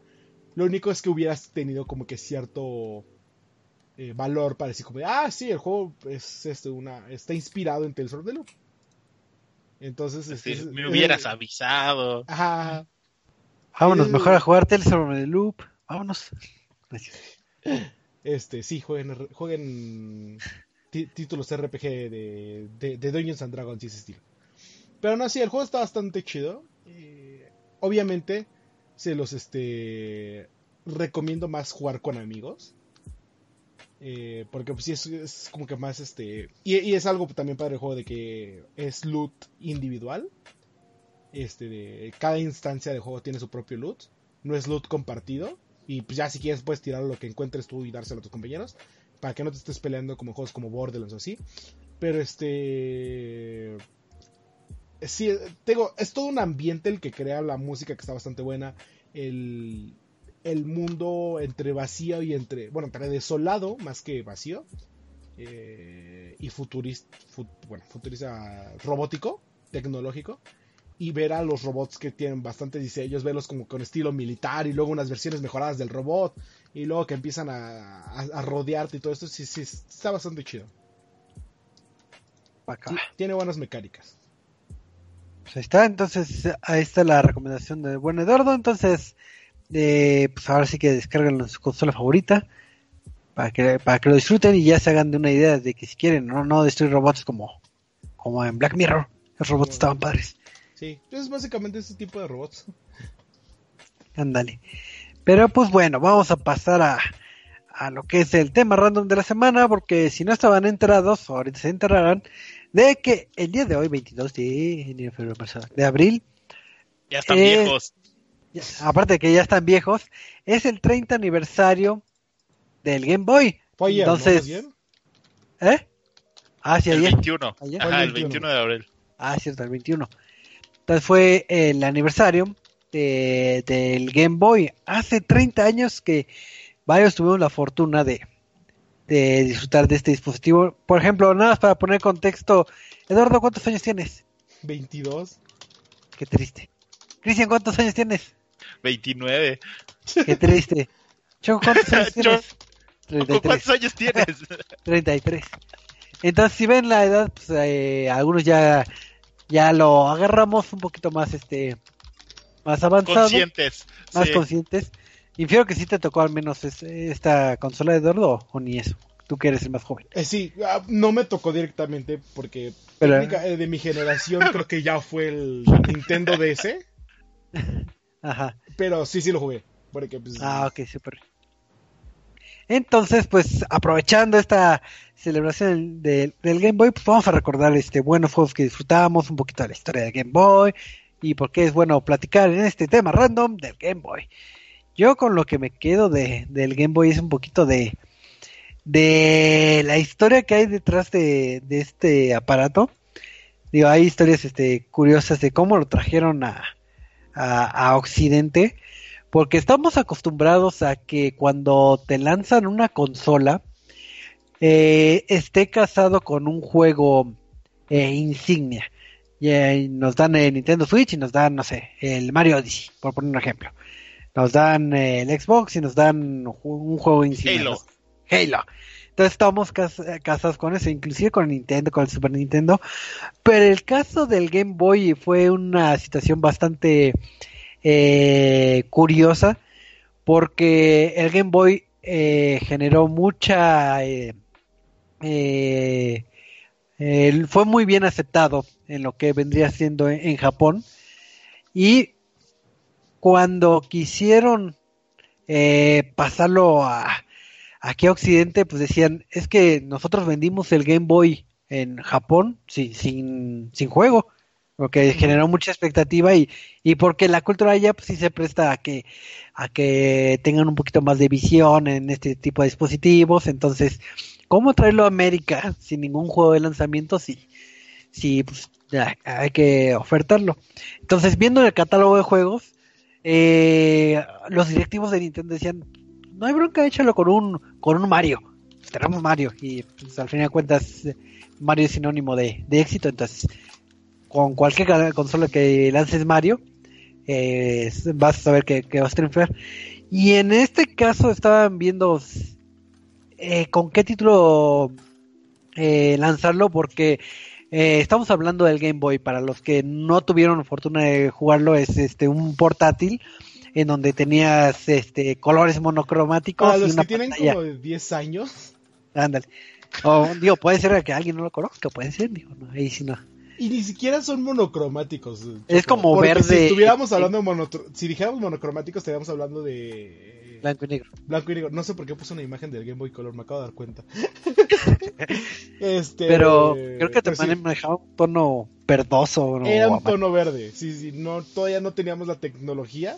Bueno, todavía no tenían la tecnología para hacer blanco y negro. Esa llegó hasta el Game Boy. Ay, Creo que hubo una como segunda versión o algo así que ya manejaba negro. Sí, creo que era el Pocket, si no me recuerdo, pero. Pero Entonces, el problema que tenía el Game Boy en, en, un inicio es que la pantalla tan chiquita hacía que no se pudieran disfrutar los detalles. Entonces, si ves este balas, si ves este eh, no sé, rostros como el de Mario y eso no se podría disfrutar como, como en un NES o como el, el Super Nintendo que ya venía en camino en aquel entonces. Entonces la apuesta que hicieron es de que pues, vamos a aventarles el, el Tetris. Porque el Tetris está causando mucho furor en, en, en, en Japón. Y a pesar de que Tetris eh, estaba en otras plataformas, no necesariamente en el Game Boy, pues consiguieron los derechos con algunos, este, algunos detallitos de que vendieron malos derechos ahí en Rusia y tuvo que ir en los directivos de Nintendo ahí para pelear los derechos.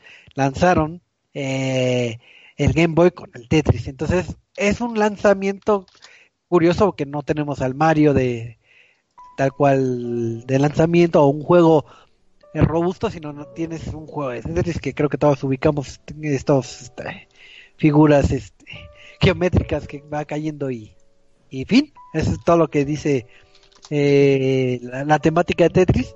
Y para, para fortuna nuestra o fortuna de varios es triunfó sí, acertadamente. Eh, este lanzamiento este funcionó. También también es curioso el cómo hacían los comerciales porque cuando lanzaron el Nintendo, es fácil hacer el comercial de que, ah, pues tienes el niño y tienes una pantallota y puedes mostrar lo que es el gameplay del juego. Cuando hacían comerciales para el Game Boy, pues como es una pantalla tan chiquita, tenían que mostrar muy poquito gameplay porque realmente no decía mucho, no se vislumbraba. Y tenían que hacer este, ciertas tomas que que eran más complicadas porque comúnmente cuando tienes el Nintendo pues tienes una pantallota el niño jugando está bien pero en el Game Boy eh, pues, tan pequeño tienes que hacer tomas de que no estás viendo al niño por mostrar a, eh, lo que vendría siendo el, el aparato o muestras eh, muestras al niño jugando felizmente pero no estás mostrando el juego. Entonces tuvieron que hacer este varias tomas especiales para lo que vendría siendo los anuncios de Game Boy. Entonces sí es curioso que estuvo un poquito distinto aparatoso el lanzamiento de, del Game Boy aquí en, en Occidente. Digo, ya, ya de ahí ya descubrimos que ya tuvo ciertas vidas o ciertos relanzamientos y ciertos títulos insignia, pero esa ya es otra historia que ya iremos platicando. Así que este, está, está bastante interesante porque de hecho el, el, Game Boy en el 89 fue creado por Intelligent System, que no era, no era meramente Nintendo, era una casa de desarrollo independiente que hacía videojuegos para Nintendo, que de hecho son los creadores de Metroid, de WarioWare, de, eh, de Advance Wars, y que eh, al final lanzaron este, eh, esta consola y previamente tenían el prototipo de lo que iba a ser la Game Boy que se llamaba Dot Matrix Game. O sea, ya, ya, ya veíamos algo ahí de, de, la Matrix. Eh, vaya, lo que comentaban es sí, tenemos una pantalla monocromática, no era blanco y negro, pero sí era monocromática. Y parte de lo interesante es de que la Game Boy vendió 4 millones de, consolas en su primer año. Eh, siendo Japón, como ya lo había mencionado Choco, su, su mercado principal. Eh, sin embargo, o sea, a pesar de que esto suena mucho, o sea, a pesar de que esto suena mucho, eh, mucha cantidad de consolas vendidas, todo esto fue diferente, todo fue, todo esto fue mejorando cuando lo trajeron a Occidente. Eh, al día de hoy, o sea, haciendo la cuenta al día de hoy, la Game Boy original, la primera, es la tercera consola de videojuegos más vendida en el mundo, ya que alcanzó los 118 mil 69 millones de unidades. Eh, por lo cual ya ahí este, se reparten otras, eh, o sea, eh, esto no es nada más meramente de la Game Boy, sino se reparte entre la, entre la Pocket y la Game Boy Color, que la Game Boy tuvo 87 7,66 millones y la Game Boy Color tuvo 31,03 millones de copias vendidas. Entonces sí estamos hablando de una consola que revolucionó el hecho de cómo jugabas, ¿no? A que a pesar de que era una consola que te duraba cinco minutos eh, las malditas baterías, eh, pues realmente el poderte llevar los juegos a donde quisieras era muy cañón, ¿no? No, y, recordar que esta es la segunda consola portátil de Nintendo. Ajá. Que si los que, o sea, eh, esto sí ya es como que casi no todos conocen, pero este, la primera consola de portátil per se es el Game Watch. Y fue, fue la, la primera como que lanzó Nintendo, este, con- con juegos portátiles, que tenía como que un juego nada más por este, te- tenía juegos de, este, de pinball, Kong, como que los más básicos. Y ya después lanzaron todo lo que fue la Game Boy fue la que.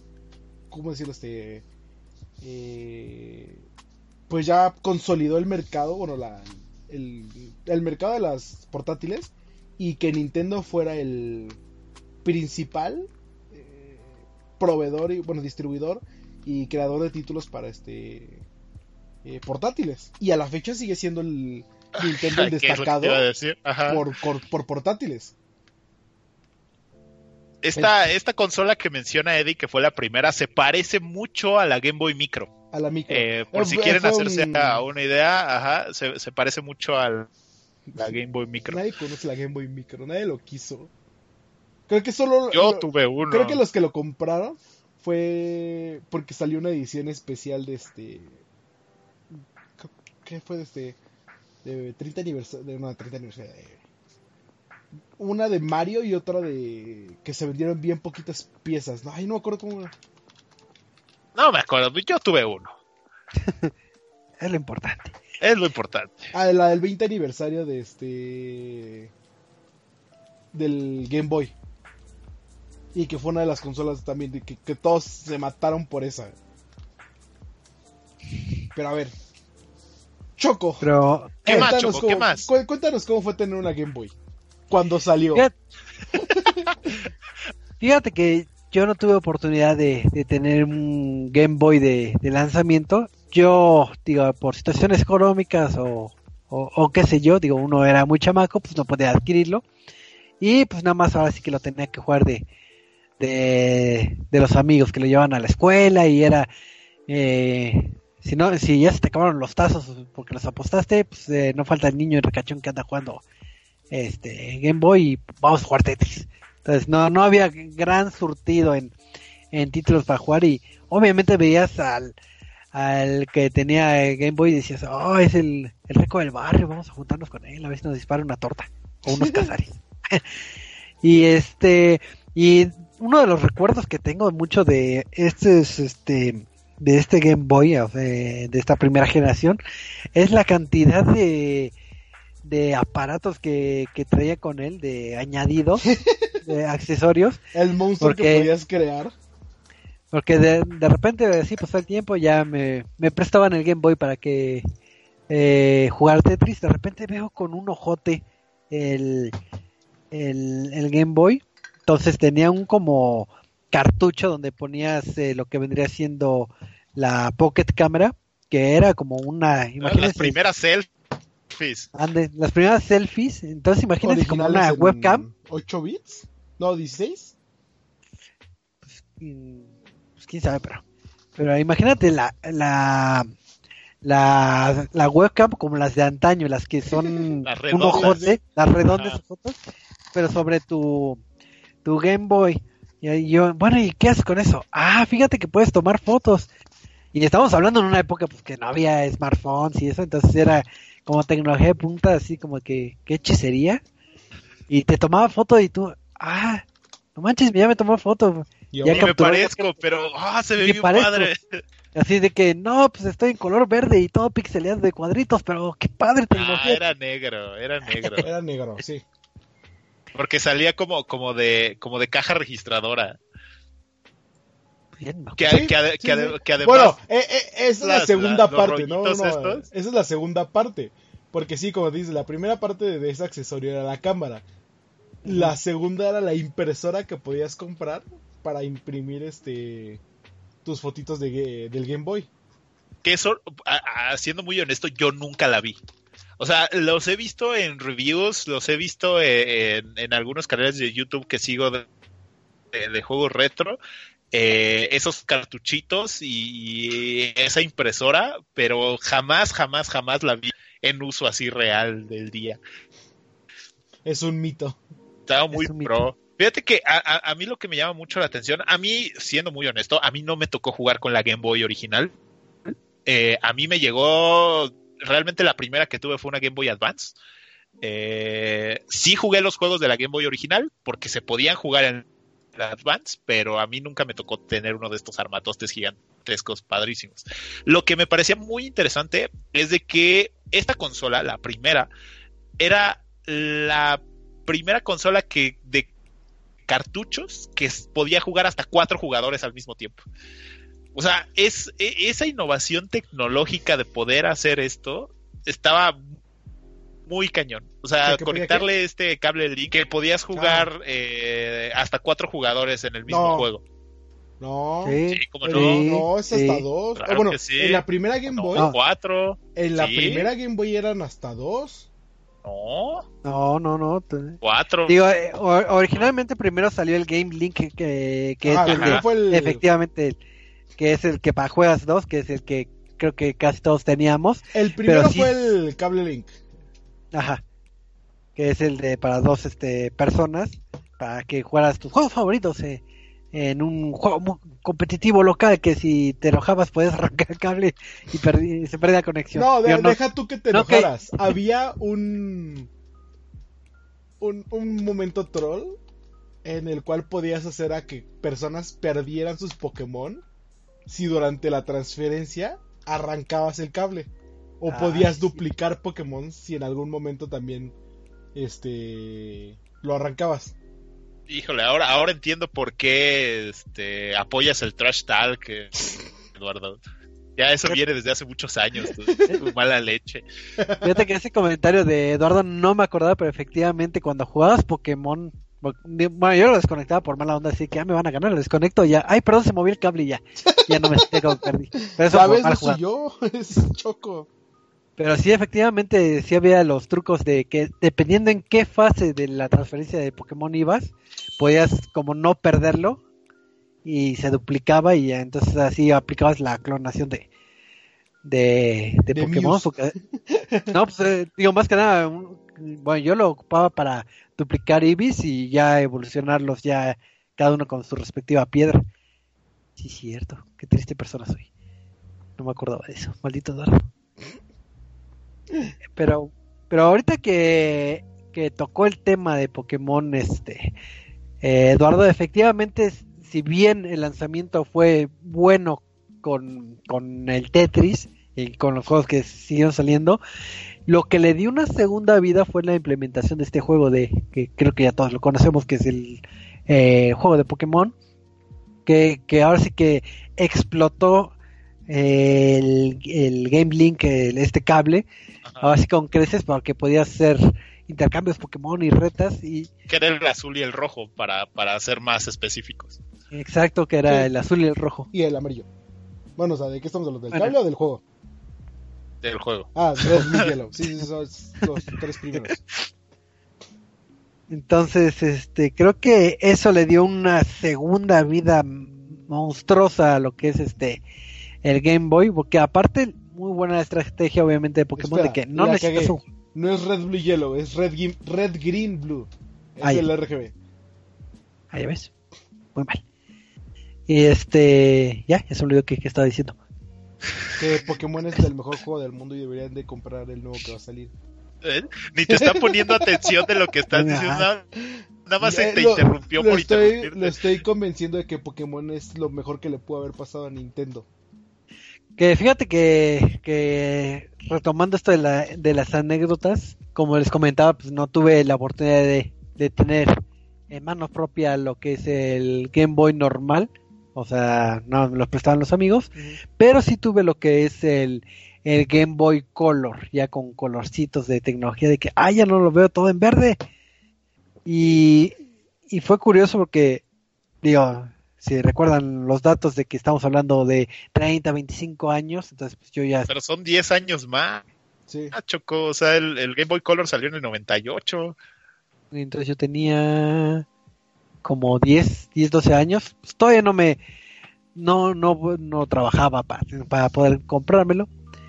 Pero cierta empresa de refrescos eh, que se, llevó todos los, este, ¿cómo se llama? ¿El de Mirinda? ¿Me vas a hablar del de Mirinda? ¿Del épico de Mirinda? Yo, yo no dije refrescos, pero sí es de naranja. Eh, que tenía todos los derechos de, de Pokémon. Eh, tenía rifas de que si comprabas este eh, un refresco de 2 litros y lo ponías en una urna, podías ganar. Y efectivamente gané. Entonces, Choco ganó. fui muy feliz, ¿sí? Entonces, entonces dije, ah, esos concursos no son este, no son estafas y eh, así pude tener mi, mi Game, como- mi Game Boy Color, que creo que era en aquel entonces una edición como de Pikachu, una amarilla, que ya no la tengo. Ah, sí, salió una María de Pikachu, efectivamente. Sí. Y no sé qué, qué, qué versiones de Game Boy, ahorita que toque la versión de Pikachu, ¿ustedes recuerdan o nomás les tocó la Advance y Eh, la mejor de todas las versiones que ha salido para todas las consolas. Bueno, todas las versiones Crystal.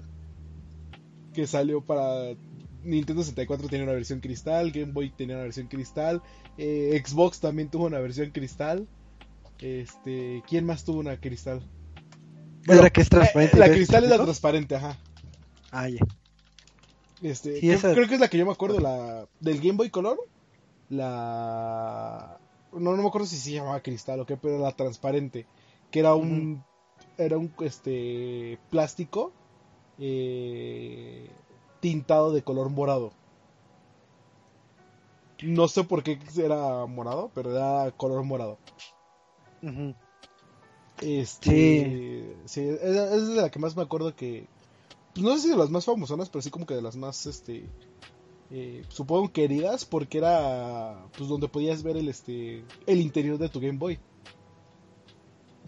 Digo, y estamos hablando de una época que no es como ahorita que, que cada Game Boy tiene como chorro mil versiones con tus personajes favoritos, Sí, no. sino que nada más había como dos o tres opciones y, y todavía si llegabas a tener esta transparente es de que, oh, tienes la versión limitada, casi casi, así de que si eres rico, eres rico por dos, porque esa era más, más padre. Y hablando un poco de juegos, porque digo, creo que ya, salvo que quieran agregar algo más, sí, creo que ya desglosamos un poquito de lo bonito que es el Game Boy. Eh, algunos juegos, ya sea de Game Boy clásico o de Game Boy Advance, que recuerden o, o que valga la pena eh, mencionar. ya Ah, tenemos fíjate, fíjate que a, a- a mí me tocó jugar solamente dos del, del Game Boy original, o sea, del, del primero, que evidentemente, como les digo, yo no tuve un, un, un Game Boy de esos, ese, ese ladrillote, eh, pero sí pude jugar eh, el Pokémon rojo, eh, el, el original, el monocromático, y pude jugar el Castlevania Legends, que, que de hecho es uno de los Ah. Castlevanias que más me gustan. Es, está, está, es una chulada de juego y, y de hecho, eh, vaya, creo que, creo que es el que le da la adultez a la consola. O sea, porque de entrada, siendo una consola para niños, eh, se limitaba a eso. Y uno que otro freak que le gustaba los videojuegos, que en ese tiempo pues, eran nerdos, ¿no? No, no pasaban de eso. Y creo que eh, este enfoque del, del Castlevania Legends le da como ese, ese impulso a decir, bueno, es que no nada más es para niños, también puedes jugar otro tipo de juegos más interesantes, ¿no? Creo que ese es de los de los únicos dos que me acuerdo, y creo que el Kirby, pero de ese no me acuerdo mucho. No sé si ese realmente lo jugué, el, el Kirby's Dream Lands, pero pero el, el del que sí me acuerdo clarito es de- del Pokémon y del Castlevania Legends. Una pregunta cultural un poquito saliéndome a tema. Eh, la colección que de los juegos de Castlevania que va a salir incluyen a Kid Drácula porque Sí. Kid Drácula Sí, Sí. ¿Ah, sí? ¿Por qué? No sé, pero sí trae aquí Drácula. Ah, está súper bien. Porque sí, Kid Drácula tuvo soporte aquí en América gracias al, al Game Boy. Y ahorita que, me, que, que, que está- estaba recordando dije, no, no sé si lo incluyan, pero, pero está bueno. Este, de juegos que recuerdo, pues yo recuerdo el Kirby que, que comentaba que comentaba este Cristian. Y creo que este Kirby fue el que ya lo cimentó bien como, así como, como el Kirby famoso que, que, que bien queremos. Creo que fue de los, eh, uno de los juegos emblemáticos para la consola del, del Game Boy en aquel entonces. Que, además fue de los últimos, o sea, vaya, en cuestión de, de esa consola original, eh, no, sin hablar de las reediciones del color y demás. Este Kirby que mencionamos salió en el 95, que fue el, digamos, el último año de la consola reinante, ¿no? eh, entonces sí, sí, sí, sí, era, era un juego bastante, eh, bastante divertido. Bueno, Kirby siempre que- ha tenido como que esa... Sí. Ajá. Que todavía para el al año que se salió que salió la Game Boy Color. eh, no me acuerdo si fue en el mismo año o un año a un año antes salió el Pokémon Yellow. Que creo que ese sí ya fue el, último o casi el último que salió para Game Boy. Pero eso era lo bonito de la Game Boy. Que todos los cartuchos eran válidos para todas las ediciones. Retrocompatibilidad, Y deja chavo. tu retrocompatibilidad desde hace mil años. de una generación a otra. Retrocompatibilidad 20 años después. Sí, está. Tu o sea, sí, Nintendo sí, DS Nintendo, sí. podía leer el cartucho de Game Boy. Mucho de Game Boy, sí, tenía la ranura de Game Sí. Boy, era épico. Yo, yo me acuerdo, no hace mucho tiempo, le estoy hablando de hace como unos 10 años máximo, no menos, yo creo. Eh, un- unos 6, 7 años, le regalé un Game Boy, eh, no, perdón, un, eh, Nintendo 10 a mi hermano menor. Que, que era una cosa así gruesísima, roja, donde le podías poner los cartuchos de, de, de Game Boy y se atascó con todos mis cartuchos de Game Boy porque el último Game Boy que yo tuve fue el Game Boy Advance SP, el que todavía está funcionando. El micro, quién sabe dónde quedó, lo tuve, no sé dónde quedó, pero el que todavía por ahí tengo guardado y funcionando es el SP. Entonces todos esos juegos de, del- del SP los puedo jugar en el 10 y era una recompatibilidad bien rotísima. Digo, y qué bueno que tocaron ese tema que se nos estaba barriendo. Digo, eh, también ese es un gran feature que tiene el Game Boy, porque si bien puedes jugar en los juegos de Game Boy, en Game Boy Color, en Advance, en 10, en, en los que quieras, también podía tener eh, compatibilidad con otras consolas, obviamente de la marca de Nintendo, Ah, sí, porque, por ejemplo, eh, está el Super Game Boy, que es este cartucho para que juegues tus juegos de Game Boy en el Super Nintendo. Estaba... ¿Eh? Pulpos. Sí, no, estamos hablando de tecnología de, de punta de hace mil años. Está el Transfer Pack, que creo que se popularizó para el juego de, de, de- de Pokémon principalmente. Digo, está para otros juegos, pero los que tuvieron la oportunidad de, de editarse con el Pokémon Stadium, pues eh, importaban sus Pokémon con el, con el Transfer Pack, lo conectaban, ponían eh, su cartucho de Pokémon y ya jalaban los Pokémones que habían atrapado en, en, en su Game Boy, ya lo podrán jugar en una consola llamada el Nintendo 64. O sea, imagínate eh, todas estas hechicerías. Y creo que estaban comentando uno del. Sale- de también está la de GameCube, GameCube. Es, ese que era el GameCube el Player. o- Ajá, el Game Boy Player. Pero ese cómo funcionaba. ¿no? Eh, que era como un transfer pack o. ¿Cómo era? Este. Creo que Era sí. el cable, nada más, ¿no? O sea, era el cable con la entrada como diferente que se conectaba en la parte eh, de atrás, creo que del, del cubo. No, se conectaba en el. En la parte de ¿El de abajo, ¿no? Ajá. No me acuerdo. Ay, Eh, oh, es todo, es que el, es como todas las consolas de este de Nintendo, el Game Boy también tiene la capacidad de convertirse en una monstruosidad. Este, hay dos versiones. Una la podías conectar al al este, ¿cómo se llama el este? Al de los controles. ajá, Y, la otra sí. la podías conectar a una madre que se conectaba este abajo del GameCube que tenía como que otro Ah, puerto bien. y lo podías Ah, conectar ahí. Esa no me la sabía. Yo conocía el cable, el cable este Ajá. morado que conectabas a, a la... Y de hecho nada más era para la Advance. Era nada más para... Por eso me acuerdo, porque era nada más para la Game Boy Advance.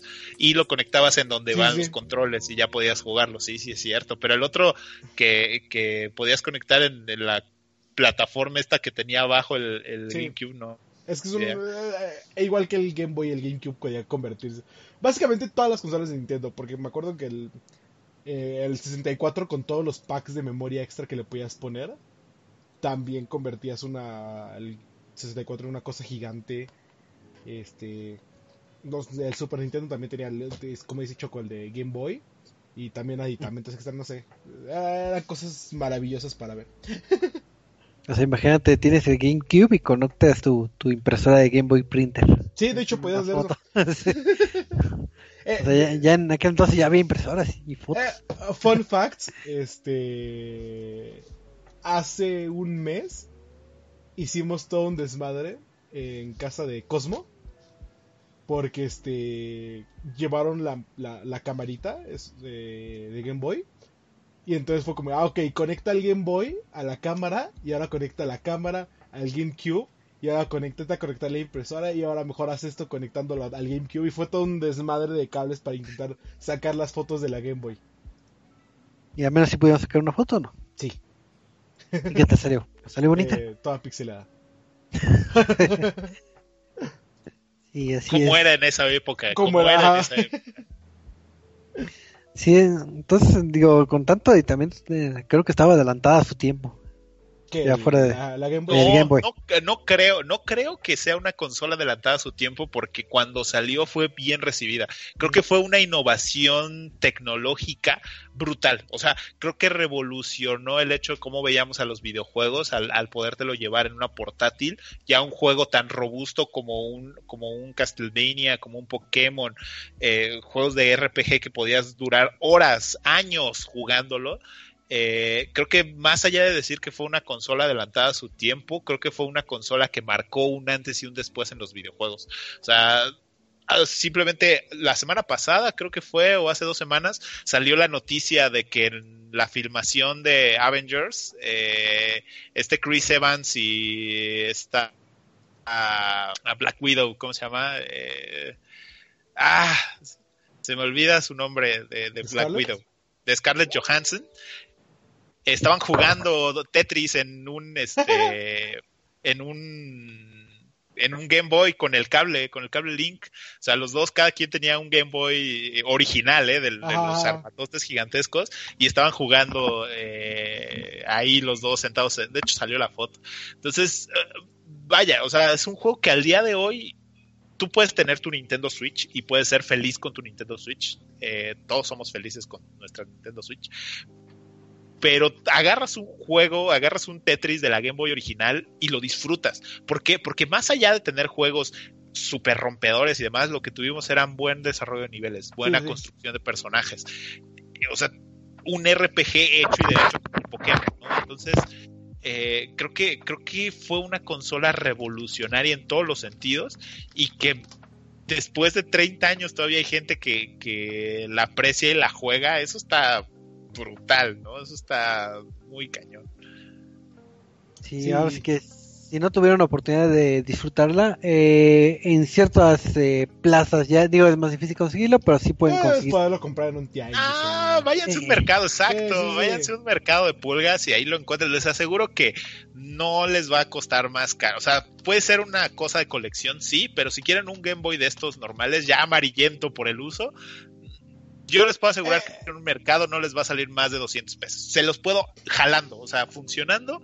Porque yo soy mucho de ir a comprar juegos así en las chácharas, consolas y demás, no les va a salir en más de 200 pesos. Sí, Sí, está entonces- bastante- Sa- ¿Sabes qué también es este? Eh, con que el- los fun facts del, del Game Boy. Y que ¿Cuál? estábamos hablando hace ratito de, de Kirby precisamente. Este, siendo Dreamland el primero en juego de Kirby en salir. Eh, no sé si recuerden, pero en las cajas originales de, de Dreamland, este Kirby era de color blanco o gris. ¿Y si saben por qué? Y No. sabía, pero a ver, cuéntame. Porque precisamente como estaba diciendo, el Game Boy es blanco y negro. Y cuando hicieron Ay. los artes no sabían de qué color era Kirby. Ah, no, no me la sabía. Ya hasta después fue como, oigan, pero eh, ya que Sakurai dijo, como, oigan, pero Game Boy es rosa. digo Game Boy, este, Kirby es rosa, es como, ah, ok, ya lo hacemos de color rosa, pero los primeros artes de Dreamland, este, era de color blanco o gris, como le quieran decir, porque no sabíamos de qué color era Kirby. Ah, mira, no, no, no miento, e- ese, ese no me lo sabía. Cierto, magia. M- Hasta se magia parece al fan. Hasta se parece a los fantasmitas Sí, estos sí. de, de Mario. Sí, se. Ah, ya, Sí. yo, yo qui- quiero decir algo ya para ir terminando, ir cerrando. Eh, después de 30 años de que sale esta consola y que si bien o mal nos llegó eh, de primera instancia, si eras niño rico, como decía Choco, o años después, si eras muy joven para jugarla, eh, al día de hoy, ya después de que mucha gente ya tiene una edad avanzada, como la de Choco, eh, más allá de solamente regresar y jugar, ya puedes hacer más cosas. Eh, yo, quería, yo quería platicarles algo con respecto a un software que se llama GB Studio, es GB Studio, eh, que te permite crear juegos, hoy en día te permite crear juegos para la consola, o sea, para la Game Boy original. Eh, además de que puedes crear tus propios eh, videojuegos sin necesidad de líneas de código así bruscas, o sea, no necesitas un desarrollo técnico muy amplio para poder crear estos juegos, lo que te permite este software es co- con simple arrastrar, copiar y pegar, te permite hacer temáticas y lo único que tienes que eh, desarrollar tú muy bien es son tus personajes, son tus a- to- todo tu diseño de niveles y básicamente este este software te permite hacer minijuegos chiquititos en 2D que puedes correr ya sea en tu eh, puedes correr en tu Mac, en tu Linux, en tu Windows y te permite también hacer versiones de HTML5 para jugarlo en tu móvil. Además de esto, puedes eh, jugarlos en tu Game Boy original.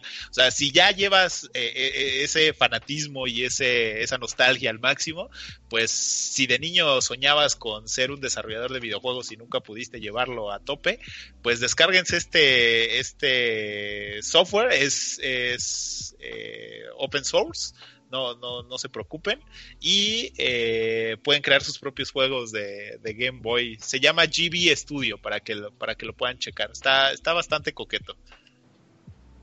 Qué bueno, ahí está entonces. Ahí tenemos un dato cultural. Y digo, hay otro dato cultural que no lo tengo ahorita a la mano de cómo se llama el software, pero también se popularizó mucho que cuando haces música chiptune, Sí. de bases, eh, No, no- no es un eh, software. Eh, los que hacen música chiptune bien. Eh, La Yo lo hago mal. La hacen en el- pero yo lo hago mal. no, no, Pero eh, yo lo hago con software, dile Choco, dile, dile. Yo lo hago con software. no, la- hago sí, como que los puristas la Ajá. hacen directamente en el Game Boy. Sí, con, Bueno, las, con con el- las consolas. Ajá. Ajá. No Sí. con software, nada, es directamente con el Game Boy. Pero vaya, está, estamos hablando de gente este, casual, Eduardo. Tampoco te intenses. Es que el Game Boy es Pues, hermoso. Regañaste a Choco y ya hasta se quedó callado. ¿eh? Ya me quedé callado y triste. Bueno, entonces si tienen muchos Game Boys, pueden hacer música purista ahí con su Game Boy. No, No, con les, un- voy, a- no les voy a decir cómo, porque Eduardo ya sabe. Que les diga. ¿Qué les digo? Con el chip de ¿Qué sonido diga? que viene dentro del Game Boy. Gracias, Eduardo. Pues después de este brevario cultural, para cerrando el tema, pues vamos a despedirnos de, de nuestra fanaticada y los anuncios parroquiales. Así que, Cristian, anuncios parroquiales. Banda, muchísimas gracias por habernos acompañado en el podcast glorioso del día de hoy. Espero que lo hayan disfrutado mucho, espero que se hayan divertido igual que nosotros y hayan recordado esos viejos tiempos eh, donde podías jugar como hora y media con tu consola y tenías que comprar como un millón de pilas. Eh, ojalá que los hayan disfrutado y un saludo para la gente que estuvo en el chat con nosotros, ahí Marquito, que estuvo con nosotros en el chat, eh, Abraham, Alejandra, Leon, que dice que la historia de los vecinos fue lo mejor del de, del juego que Ah, ¿del estuvo. Este, ajá. Y también Mike García, que nos estuvo escuchando un rato. Así que muchas gracias a todos y nos escuchamos la otra semana. Así es, muchísimas gracias, Cristian. Eduardo, anuncios parroquiales.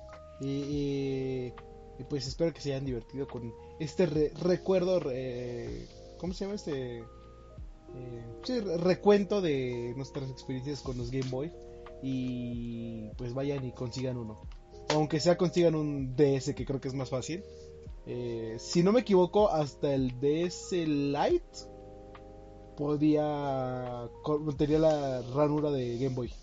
Ya después de ahí creo que el DSi ya se la quitó, que es muy triste. Pero bueno, eh, espero que se hayan divertido. Recuerden que los esperamos el próximo lunes a las nueve y media para hablar de más cositas de videojuegos. Así es, pues muchísimas gracias Eduardo. Y recuerden, si tienen todas las dudas de cómo hacer música chipton, pregúntele a, al buen Eduardo que es experto en la materia. Es experto, sí, se le Es nota. experto, Sí, sí. sí, sí. Es experto en la- Entonces mándenle mensajitos y pregúntenle cómo hacer sonidos. Pero cuidado, que si no los va a regañar, ¿eh? O sea, si no Ah, tienen sí. cuidado Si no cómo lo le hablan, bien, sí, este, sí, sí. los Sí. va a regañar. Y no ocupen software, es malo. Háganlo con Porque tortillas. no es purista. Sí, sí. que no es purista. Pero pues bueno, este fue el lonchecito número 315 donde hablamos de, del Game Boy, de Generation Zero y nos vemos eh, la próxima semana en el mismo horario o nos pueden escuchar a través de Spotify. Así que nos vemos. Bye.